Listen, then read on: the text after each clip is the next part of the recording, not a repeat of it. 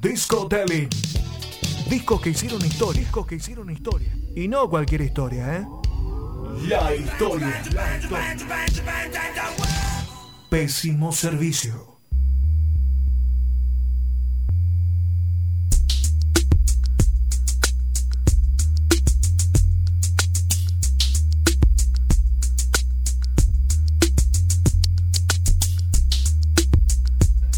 Y así vamos entrando eh, ya en la última parte de Pésimo Servicio, 21 a 40 del miércoles 2 de diciembre. Ya se nos va el año. Por suerte, afortunadamente se nos va este año largo. Pero lo que no se nos va todavía es Pésimo Servicio. Nos queda el disco Telling de hoy y vamos a estar hablando de las pastillas del abuelo.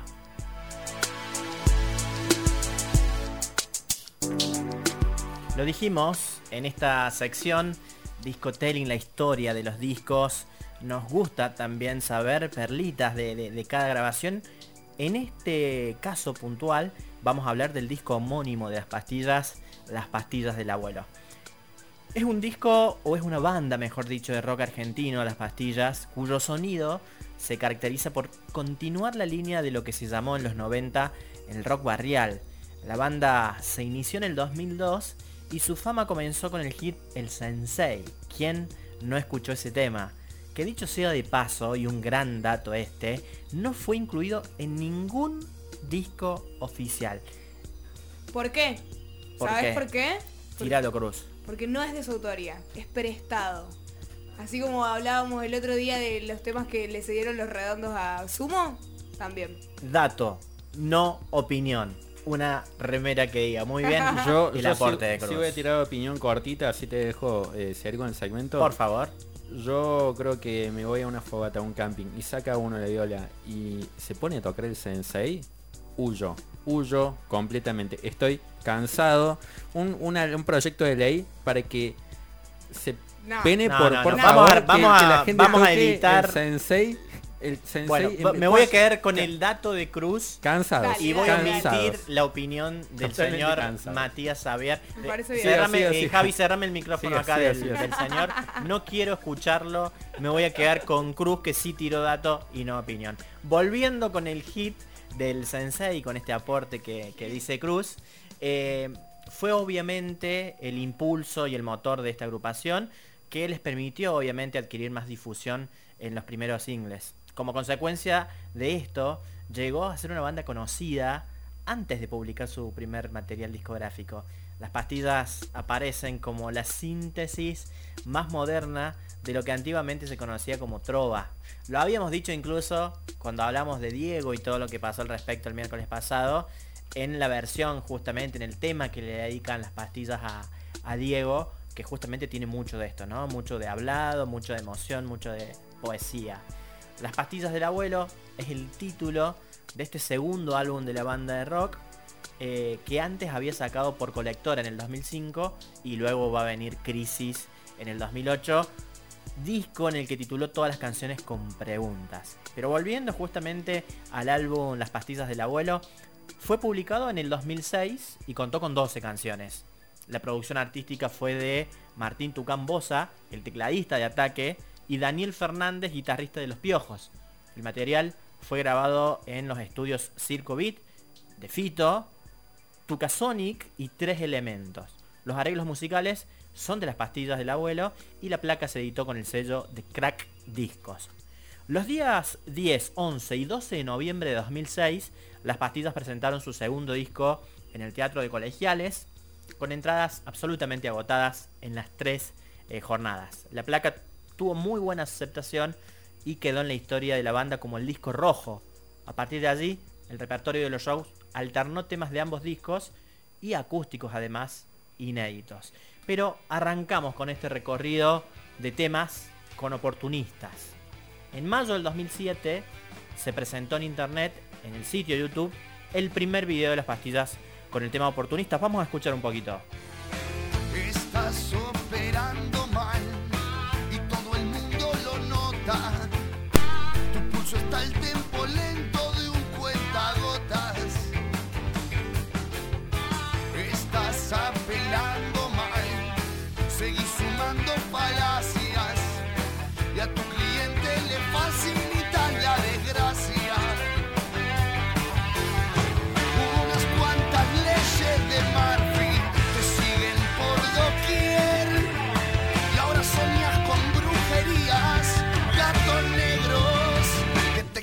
Morder.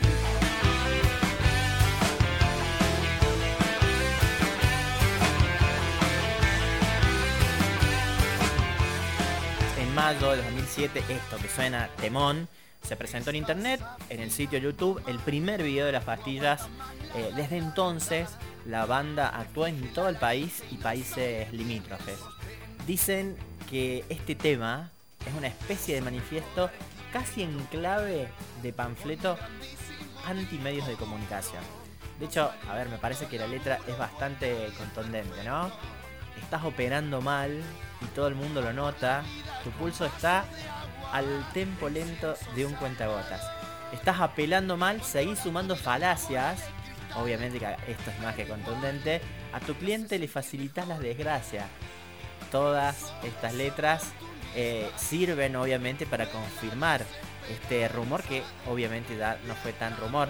Además porque la banda eh, se, se caracterizó siempre por tener este tipo de letras provocativas. Eh, en este caso le tocaron a los medios de comunicación. Y de repente tu entusiasmo tiene precio. Otro tema buenísimo que hay en este disco es Enano. Se podría decir que es un contraste magnífico a la canción anterior que estaba en este disco, que era Candombe de Resacas. Vamos a escuchar un poco de Enano.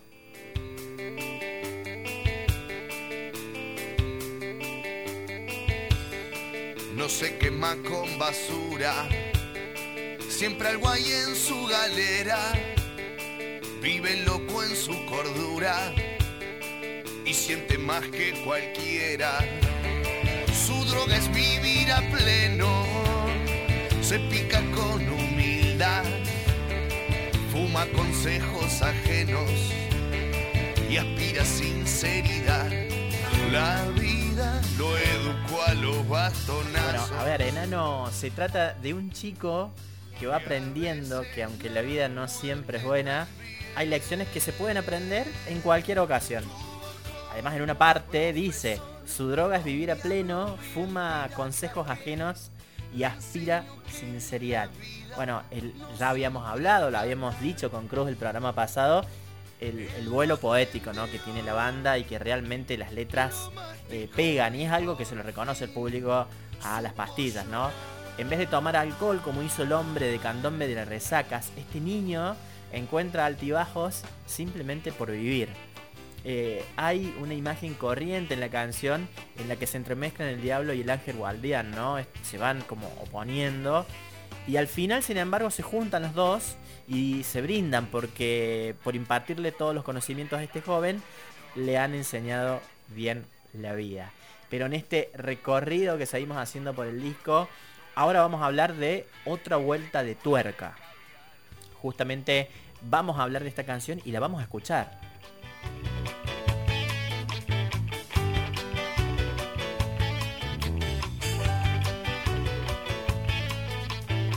Ahora sí que estoy como quiero, en un presente a puro sentimiento, sin vivir al compás del minutero, perdiendo al fin la noción del tiempo, se deja ver mi tesoro, aunque sea tan solo para mí, pero me deja tranquilo y vos sentís esa historia al fin. Y queda una vuelta de tuerca más.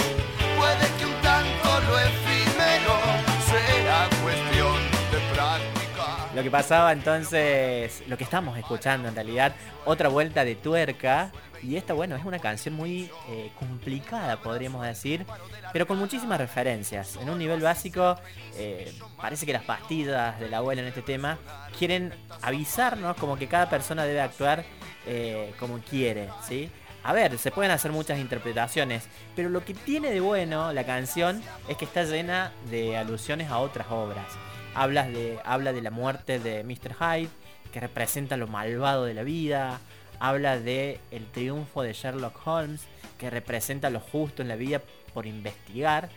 Eh, y habla también de Papillon, ¿no? que fue un presidiario condenado a trabajos forzados en la Guayana francesa. Eh, la plata, curiosamente, la guardaba en un estuche que se introducía en su cuerpo, no vamos a decir dónde, pero ustedes se lo imaginarán. Eh, acá en realidad, eh, en la última parte, o por ahí más que nada para ir viendo el tema de la, de la letra, está buena porque también en esto de hacer alusión, eh, habla concreto de qué cosas. Caigo parado más de una. más de la cuenta. Y si tropiezo ya no es fatal. Porque yo sé que queda una vuelta de tuerca más. Habla también por ahí de la vida misma, ¿no? las pastillas en este vuelo poético también me parece que confieren un poco a, cómo uno va creciendo, cómo va madurando. Eh, tener de amigos a mis hermanos, tener de hermanos a mis amigos, saber que el pasado nunca es en vano y que nunca me faltó un ombligo, la verdad es que es alucinante. Poesía y un lema de vida. Yo me siento muy identificada con, e, con esa frase, la verdad que me encanta. Como decíamos el otro día, poesía y filosofía siempre a cargo del Piti y la rompe, la rompe. Más allá de que Mati tenga opiniones diferentes, nosotros bancamos a las No, no, no, no, no, para que vean justamente y no me encasillen, esta frase la banco fuerte, la verdad es que es tremendo, ah. tremenda y la gente, si alguien, alguno de los que me siguen en Instagram me está escuchando, ahora se acordará de un video que hice yo el año pasado hablando de la canción eh, Rompecabezas de Amor. Dije, la verdad es que es tremenda canción. Debo de decir que esta vez tengo que, bajar todo lo dicho sobre las pastillas en ese momento. Banda que a partir de ese momento eh, respeto más allá de los gustos, ¿no? Puede no gustarme muchas cosas de ellos, no me gusta el estilo, pero la verdad que es una gran banda, sí, sí. Hay que ceder. Exactamente.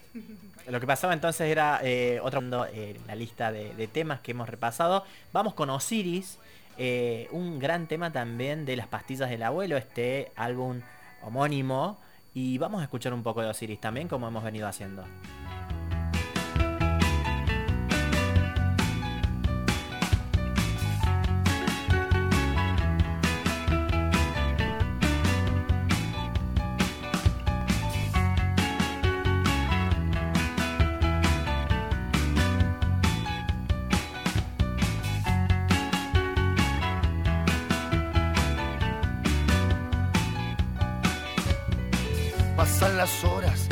Osiris, eh, para el que no sepa, eh, es un personaje mitológico, ¿no? Es el dios egipcio de la vida de ultratumba. Y esta es una canción que parece una oda. Hay versiones que dicen que eh, es una oda a una amiga fallecida. pero en realidad también en esto de interpretar libremente es una descripción de, emociones, ¿no? Hay una guitarra eléctrica que toca la música rápida, este, hay una presencia de, saxófono, hay tambores. Todos estos instrumentos eh, tocan en volumen muy alto y parecieran ir en sintonía a un descargo que va, que va haciendo Piti. Dice eh, justamente en relación a, esta amiga, si se interpreta ese lugar, eh, que merece alguien que la pueda inmortalizar en la muerte mejor que el cantante. Sin embargo, por escribir la canción, la está inmortalizando. A ver, vamos a hacer un repaso un poco por la letra porque justamente en el juicio de los muertos frente a Osiris, la, letra que dice, mi corazón rompería la balanza y sin embargo no consigo darme cuenta qué fantasma dará luz mi desconfianza. Pero prometo a más nadie que a mí mismo triunfar de nuevo en este juego apasionado. Y el día que ya no le tema a los abismos, agradecer a quien estuve siempre al lado, ¿no? Acá Piti en realidad vuelve a reflotar la idea esto de la compañía y de la contención. Vamos a entrar ya en el último tema antes de ir cerrando desde la postura, ¿sí? Vamos a entrar en este tema que creo que es uno de los temas más políticos que, que tiene el disco. Vamos a escuchar un poquito y retomamos.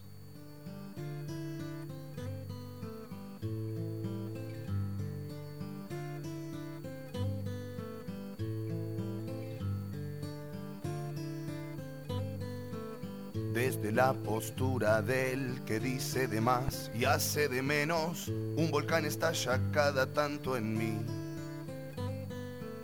A modo de protesta, te molesta que piense en esta guerra de propaganda Desde la postura, lo decíamos, es uno de los temas más políticos de los muchos que tienen las pastillas y habla de la corrupción, de los gobiernos que han cambiado a la gente de pueblo.